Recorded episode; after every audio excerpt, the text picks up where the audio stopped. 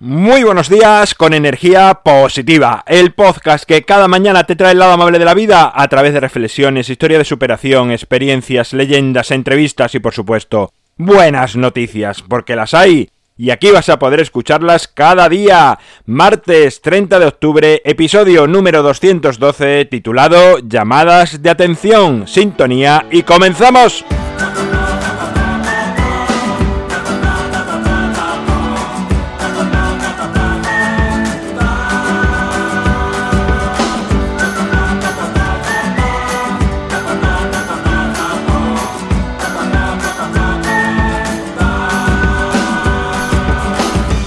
Hola, hola, martes, segundo día de la semana. En esta semana, bueno, que tenemos además un festivo el, jueves, ¿no? El jueves es festivo. Pues, eh, bueno, una semana un poquitín más corta para algunos. Además, algunos harán puente seguro, con lo cual, bueno, es un poquito más cortita la semana, pero nosotros sabes que seguimos aquí, da igual que sea fiesta, que llueve, que truene, de lunes a viernes, siempre estamos aquí. Pienso que todos caemos tanto en hacer llamadas de atención como en recibirlas. Esto además no es solo cosa de niños, que sí es verdad que es una etapa donde todos la identificamos mucho más, pero los adultos también las hacemos. Y la actitud de casi todos al recibir esa llamada de atención de manera continua es casi de rechazo, como de cansancio, sin entender por qué esa persona nos está llamando tanto la atención y además a veces de una manera un tanto inapropiada. ¿Por qué no miramos más allá de esa llamada? ¿Qué hay detrás? ¿O es que nos puede asustar eso que creemos que hay detrás? Si lo piensas bien, creo que a todos muchas veces nos asusta expresar lo que realmente necesitamos y preferimos llamar la atención para, para que se produzca un acercamiento y, y quizás así ver la grieta en la que contar, digamos, eso que nos asusta, esa ayuda que necesitamos a veces.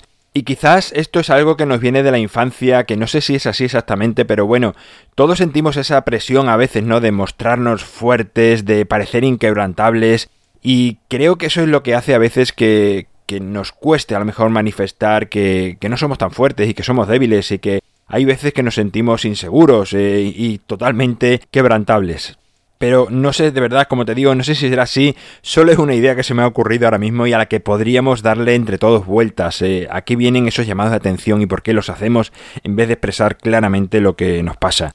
Volviendo a lo anterior, cuando alguien nos llama la atención con quejas, con lamentos, con historias rocambolescas, con llamadas o mensajes fuera de lugar, en el fondo puede que sencillamente solo necesite tu presencia, un abrazo, eh, un beso, que le escuches. Puede ser algo muy mínimo o quizás hasta que le ayudes en algo que se siente incapaz o, o solamente un consejo, unas palabras de aliento, pero por X motivos no ve la manera de expresarlo.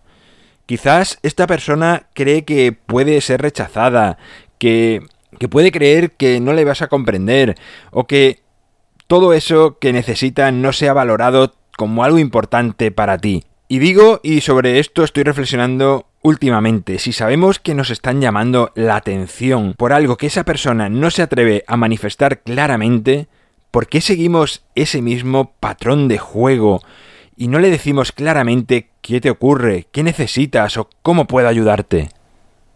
No sé si lo ves, pero hacemos el mismo juego del escondite que la persona que nos está llamando la atención.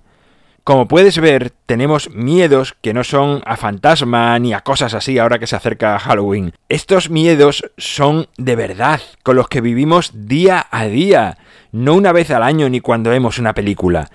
Así que la próxima vez que te estén reclamando atención, presta atención, porque esa persona la necesita de la misma manera que en otro momento de la vida lo vas a necesitar tú.